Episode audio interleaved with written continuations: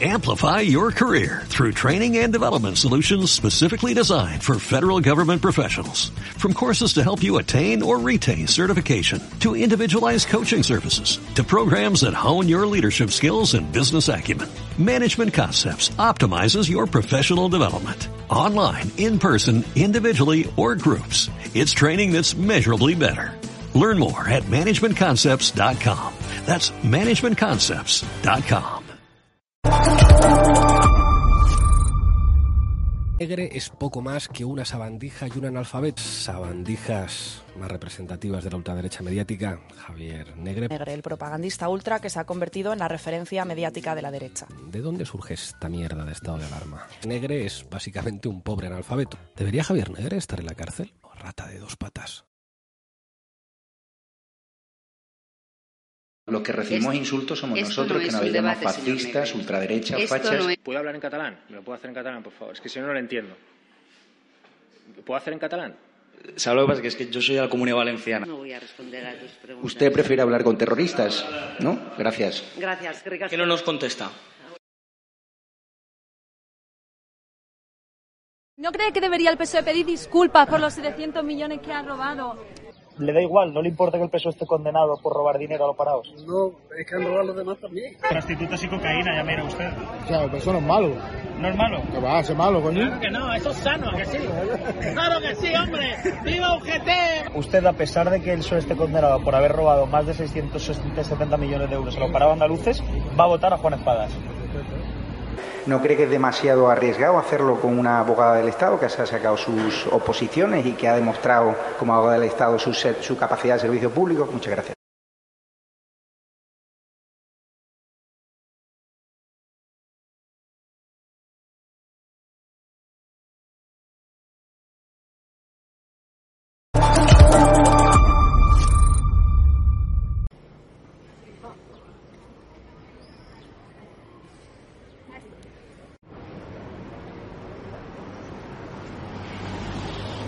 Bienvenidos un día más a Estado de Alarma. Hoy vamos a hablar del reportaje que van a ver ustedes a continuación para hablar sobre todo de la exposición patrocinada por el grupo Eulen que lleva por nombre Las hijas del Nilo. Esta exposición se encarga de conocer el papel de la mujer en el antiguo Egipto y van a ver en el reportaje como vamos a hablar con uno de los comisarios, con Nacho Ares, un egiptólogo, ¿no? Egiptoloco como se tilda él, que gracias también a su aportación hemos conseguido eh, aquí en Madrid que se exponga eh, lo que viene a ser eh, una muestra, eh, la mayor que hay ahora mismo en España, un total de más de 300 piezas en el Palacio de las Alhajas, eh, que consta de 12 países, que los comisarios contaban, ¿no? En la rueda de prensa, contaban cómo fueron, ¿no? Yendo a diferentes museos de diferentes partes de- del mundo, como puede ser, por ejemplo, el de Turín, ¿no? que yo he estado y es bastante extenso y habla muy bien sobre este tema, sobre el mundo egipcio,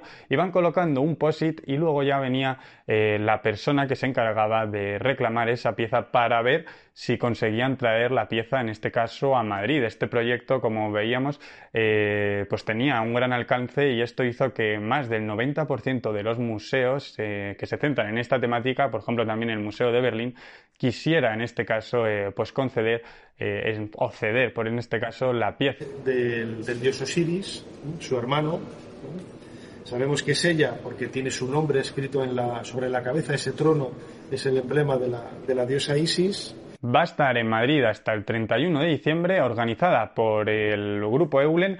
Hay que decirlo, en el reportaje van a ver cómo sale también Almeida, que fue a inaugurar la exposición, y van a ver también cómo hemos pillado algunos recursos para que puedan ver también alguna de estas piezas, aparte de esa entrevista que les he prometido que hemos realizado a Nacho Ares. Espero que disfruten del reportaje.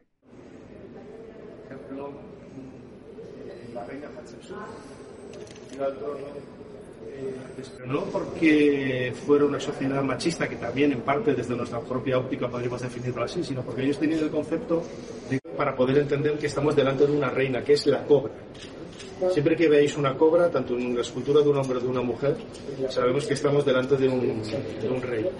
Bueno, pues nos encontramos ahora con Nacho Ares, él es uno de los comisarios que están llevando a cabo ¿no? esta eh, exposición, Las hijas del Nilo.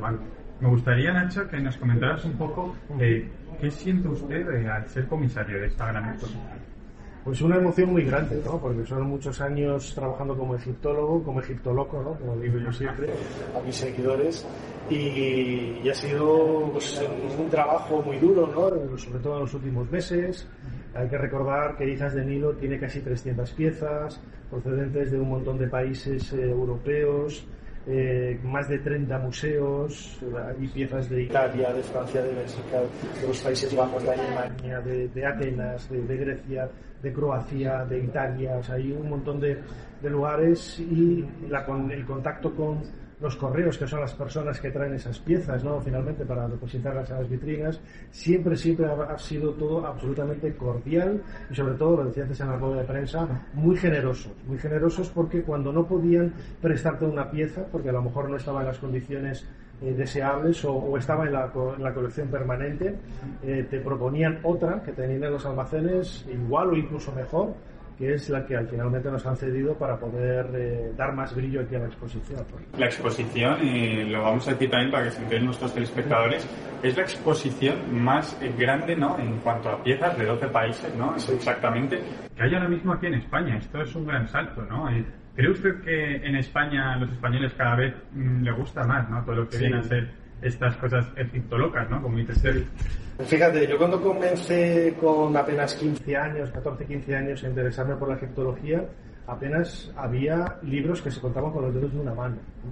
Y ahora vas precisamente a la tienda, por ejemplo, de la exposición, y hay pues eh, decenas, hay yo hice una selección para poner en la tienda y son casi un centenar de libros diferentes. O sea, ha cambiado muchísimo, ¿no? Eh, hace 30 años había solo una misión arqueológica en Heraclópolis Magna, un poquito empezaba Oxirrinco y ahora hay casi una docena de ellas, ¿no? y algunas muy potentes, como por ejemplo la de José Manuel Galán, el proyecto Elijuti en la orilla oeste de, de Luxo. ¿no? Ello lo que significa es que España cada vez más tiene más más empaque, más fuerza en el mundo de la egiptología y así es que nos llaman para, para participar en proyectos en, en otros países, dar conferencias y esto implica un poco el pone en valor ¿no? la egiptología en España. A la, a la realiza pues, la esposa de algún, de algún faraón. Esta pieza viene de, de Bolonia. Bueno, usted ha ayudado a eso, ¿no? Con su sí. programa y me gustaría saber, ¿se siente usted un precursor, ¿no? De lo que viene a ser aquí la egiptología en España. Podríamos decir que sí, ¿no? Bueno, pues eh, que no salga de aquí, pero sí, ¿no? Está para que lo diga yo, ¿no? Pero... Era un sueño que tiene usted desde pequeño, imagino. Sí, totalmente, sí, porque yo siempre he estado muy vinculado al mundo académico y también al mundo de la divulgación, ¿no? Y yo me decanté al final por el mundo de la, de la divulgación y ahí he encontrado pues un bueno pues un marco muy amplio para poder trabajar y para poder seguir investigando también ¿no? porque mucho también del trabajo que hay detrás de hijas del Nilo es trabajo de investigación de documentación y de estudio para luego realizar el, el catálogo y la, la, propuesta también museística de, de, las piezas ¿no? es como la culminación de, de, un sueño que comenzó cuando yo tenía apenas 13 14 años cuando leí Dioses, tumbas y sabios de C.V. Ceran y a partir de ahí me quedé enamorado de la egiptología, de la historia de la arqueología en Egipto y hasta ahora un egiptólogo.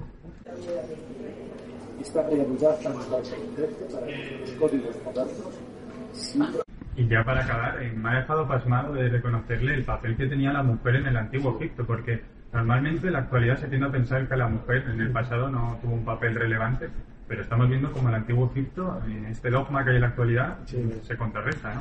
Totalmente, o sea, cuando hablamos del mundo antiguo quizás pensamos en Grecia, en Roma, donde la mujer era de segunda división, era incluso considerada menor de edad, no, no, no podía hacer absolutamente nada. En Grecia, en los primeros pasos de la democracia, no podía votar, no podía plantear absolutamente nada. Y sin embargo, en el antiguo Egipto sabemos por documentos, por textos, que contaba desde el punto de vista legal con los mismos derechos para cualquier cosa que un hombre. Esto tampoco lo tenemos que idealizar, tampoco lo tenemos que, hay que ponerlo en el contexto de la época, hay que hablar un poco, claro, estamos en una sociedad que comienza en el 3000 antes de nuestra era y, prácticamente hasta el cambio de, de, era de la era cristiana. ¿no? Son 3000 años de historia en donde la mujer eh, protagonizó infinidad de avances, eh, podía desempeñar cualquier tipo de, oficio. Conocemos mujeres que eran médicas, que eran escribas, conocemos mujeres que trabajaban eh, en los templos como sacerdotisas, como, como músicos. O sea, hay infinidad de, de, oficios que en, otras culturas quizás estaban más eh, concentrados en, en, hombres, en varones, y ellas se quedaban en casa trabajando con, en las tareas de, del hogar. Que también es cierto, porque hay que pensar que la inmensa mayoría de esa pirámide social en el antiguo Egipto son mujeres de, un estrato social muy bajo. Entonces, claro, tanto ellos como ellas tenían que hacer bueno, pues una economía de subsistencia prácticamente y no les daba tiempo a estudiar, pero también podrían estudiar si así lo hubieran eh, deseado. ¿no? Y así encontramos, por ejemplo, mujeres que eh, desempeñaban cargos en la administración porque habían tenido la posibilidad de, estudiar y de formarse en este sentido. Amada del esposa del princesa y te doy la bienvenida a mi morada de millones de años, ventas de Neferu el lugar de la belleza. Esta se encuentra en la montaña occidental de la antigua ciudad de Tebas, al pie de la colina sagrada de la diosa por donde el sol comienza. Ya para acabar, le prometo que es la última, que le había dicho la anterior que era la última, pero esto me parece interesante porque se lo quería haber preguntado en la rueda de prensa, de reconocer que no quería, por si acaso es una pregunta impertinente, no sé si quiere decir. Eh, Grecia aportó la democracia, ¿no? Es lo que se dice. El Imperio Romano, el derecho romano. Usted, si me tuviera que decir tres cosas que aportó la civilización egipcia, sobre todo referido al antiguo Egipto, eh, para la actualidad, para nuestra civilización, si se tuviera que dar solo con tres cosas, porque normalmente lo asociamos todo a pirámides, pero seguro que hay algo más. ¿no? A ver, aunque yo no beba, cerveza, por ejemplo, lo inventaron ellos. ¿no? Hay esa lucha entre los sumerios y los egipcios, pero bueno, parece que se llevan la, la, la palma los egipcios en, en este sentido. ¿no? Y luego, lo, lo más llamativo de todo es que hay infinidad de elementos de nuestra cotidianidad que pasan desapercibidos. Uno de los elementos que proyectamos en la exposición, por ejemplo, nosotros que seamos creyentes o no, vivimos en un contexto social de tradición cristiana, eh, muchos de, los valores, muchos de, de, de, los incluso de los elementos estéticos, ¿no? De la Virgen María con el niño Jesús en el regazo es un copia y pega de, la imagen de Isis protegiendo al niño, a su hijo Horus en el regazo, con, esa, con ese mismo arquetipo de la mujer protectora, la mujer eh, que está eh, protegiendo precisamente al, al, heredero Horus, en este caso del, del, trono, y Jesús, en este caso, pues el heredero de, de, ese, de, de la cristiandad del, del mundo. ¿no? Ahí, eh, quizás desde el punto de vista también, eh, bueno, si entramos ya en el, en el, Antiguo Testamento y en el Nuevo Testamento, hay infinidad de palabras puestas en boca de Jesús, las bienaventuranzas, eh, la idea de dar de, comer al hambriento, de beber al sediento, es algo que nosotros tenemos tan interiorizado y ya lo decían ellos, ¿no? lo leemos en las máximas de Tajotep, por ejemplo, que son de hace más de 4.000 años. ¿no? Todos esos elementos han llegado hasta nosotros. Yo creo que la egiptomanía no, se, no nace, mejor dicho, a finales del siglo XVIII con la expedición de Napoleón, no. La egiptomanía siempre ha estado muy presente desde la antigüedad hasta ahora, porque Egipto ha sido una cultura fascinante que ha atraído a muchos pueblos y es lo que ha hecho que todos esos elementos de su civilización se hayan expandido prácticamente por todo el globo. Pequeño eh, que construyó eh, Ramsés para su esposa principal, Nefertari, y Lorenzo Caprile a, a, reconstruir un poco a partir de, de, imágenes como la que vemos aquí a la izquierda, eh, que por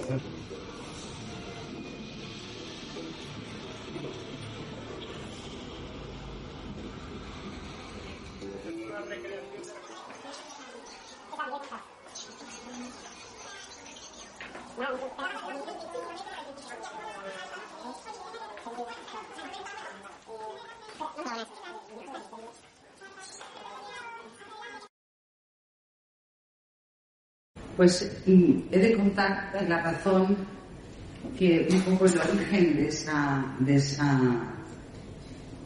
de centrarnos en esa temática, bueno, en, el, ese ámbito histórico, en ese momento histórico, ¿verdad? De alguna manera es algo que, viene marcado por la familia propietaria de la, de la compañía. ¿eh? Nosotros, como te contaba antes, eh, habíamos desarrollado un concepto expositivo, no pensando en la celebración de los 60 años, sino muy concreto para, un, para otra oportunidad muy concreta. Pero cuando eh, ese documento eh, en manos de la presidenta, ella enseguida, inmediatamente lo relacionó con su padre.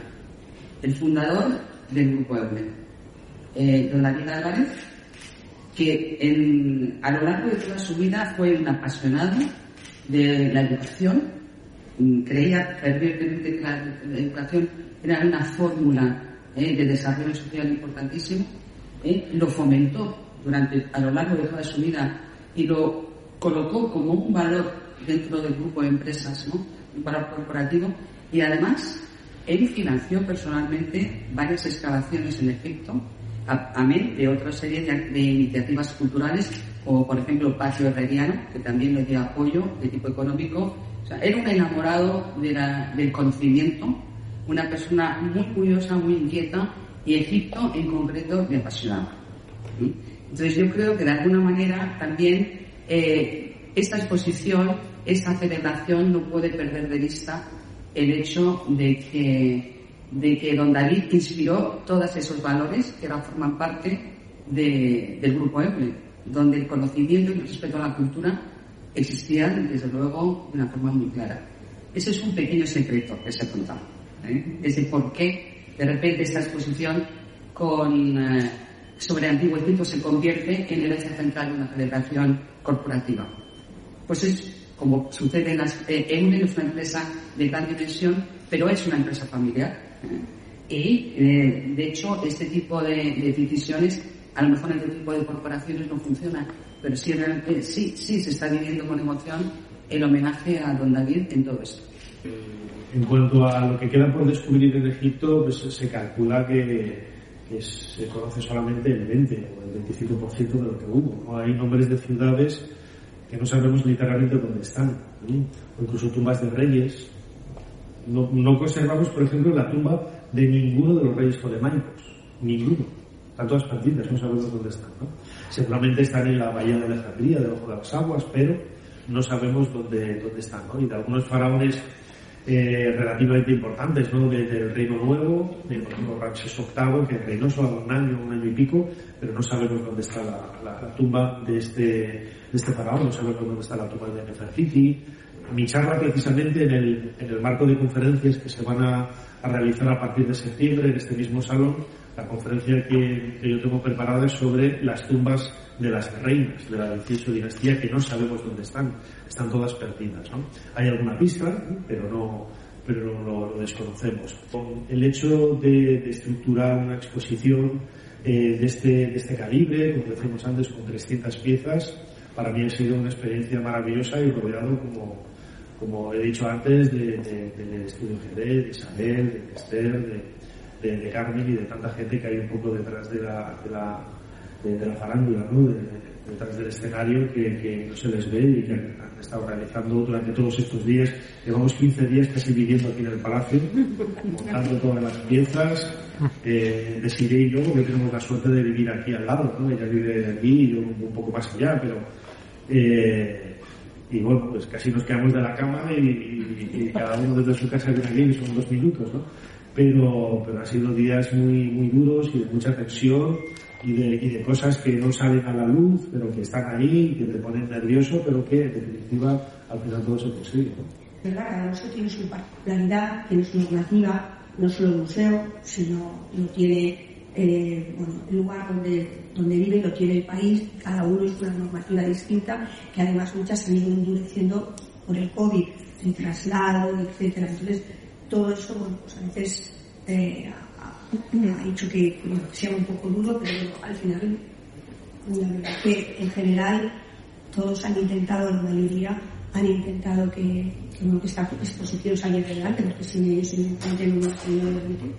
Y, y cuando eh, alguna pieza no podían prestarnos, o porque la tenían en la sala permanente, o porque a lo mejor eh, no estaban en estado, etcétera, ellos nos decían, bueno, la podemos cambiar por otro o por ejemplo, eh, bueno, me acuerdo del brazalete de, de, de Gildes que nosotros habíamos pedido dos brazaletes que se extienden aquí en la exposición. Primero nos dijeron que solo podían prestarnos uno porque el otro era para otra exposición. Dijimos, pues. Y al cabo ya de pues, un mes o dos, nos escribieron, nos dijeron que esa exposición se había suspendido y que si queríamos nos dejaban el, otro. O sea, que ellos mismos también se han, nos pues, vamos a prestarles las piezas. O nos han ofrecido algunas que no habíamos pensado, fue porque desconocíamos que estuviera esta pieza porque estaba en almacenes. Nos ha dicho, tenemos una que puede ir muy bien con esta exposición. La verdad que, eso se agradece muchísimo porque a veces no, yo que trabajo en museos a veces es muy difícil y lo que tú piensas quieres que pedir más piezas de las que de las que realmente vas a poder, porque ya sabes que muchos si quieres bien te dan dos, o, te dan pero bueno, pues al final llega un momento que decimos, bueno, nos están desbordando las piezas, pero bueno, pues este edificio es realmente tan grande, el proyecto museográfico se ha podido hacer de manera tan magnífica, pues ha cabido todo, todo ha tenido cabida, todo en su papel y todo las, todas las piezas tienen su importancia con independencia. De que alguna sea más, más espectacular, que históricamente sea más importante, pero dentro de la exposición todas tienen un papel importante, así que bueno, hay que agradecer muchísimo que todos los museos se hayan unido en este caso pues para, Además, para hay, que hay algunas excepciones, ¿no? Una institución tan importante desde el punto de vista egiptológico como el Museo Egipcio de Turín eh, ha sacado piezas de la exposición permanente para dejarnos por el interés que habían visto y, y la importancia de, de- de- de la del exposición. Historische Museo de Viena bien. también cuando trajo la, el gran friso está Osiris y Sisiato, el primero que nos dijo que estaba en la exposición permanente y que no había tenido ningún problema en sacarlo. Y en Hildesheim, la figura de, de Isis en actitud de duelo, que es la figura de la exposición, la tienen en la exposición permanente. El capitel atórico lo tiene en la exposición permanente. El relieve de las mujeres eh, en procesión con los alimentos, con el ganado, con las flores de loto, etcétera, lo tienen en la exposición permanente. Y han dicho, pues, que- y bueno, y las, brazaletes. Para mí ha sido importantísimo porque es lo que me gusta. Así que, cuando dijo pues, yo decía, madre mía, que bien Regine los dejados. Así que eso es muy importante y muy agradecido. Y para terminar la exposición, el alcalde del Ayuntamiento de Madrid, José Luis Martínez Almeida, asistió junto a su equipo a esta exposición a Hijas del Nilo, concediendo antes una rueda de prensa para agradecer al Grupo Eulen el patrocinio de la muestra más grande, recordamos, en España del antiguo Egipto, casi 300 piezas de 12 países. Y también al final realizaron tanto José Luis Rodríguez Almeida como todo su equipo una visita guiada especial con el comisario Nacho Ares. Muy bien. Lo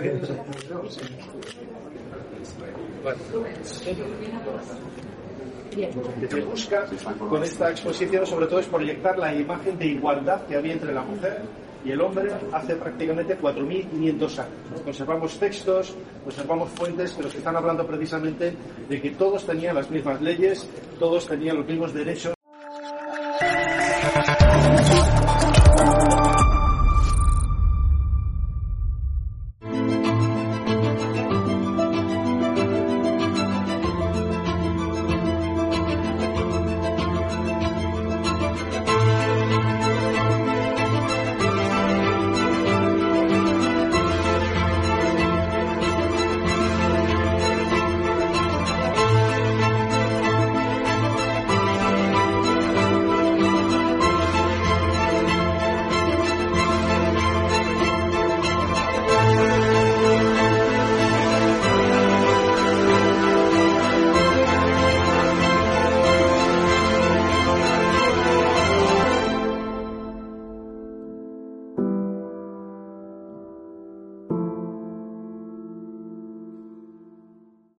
Amplify your career through training and development solutions specifically designed for federal government professionals. From courses to help you attain or retain certification, to individualized coaching services, to programs that hone your leadership skills and business acumen, Management Concepts optimizes your professional development. Online, in person, individually, or groups. It's training that's measurably better.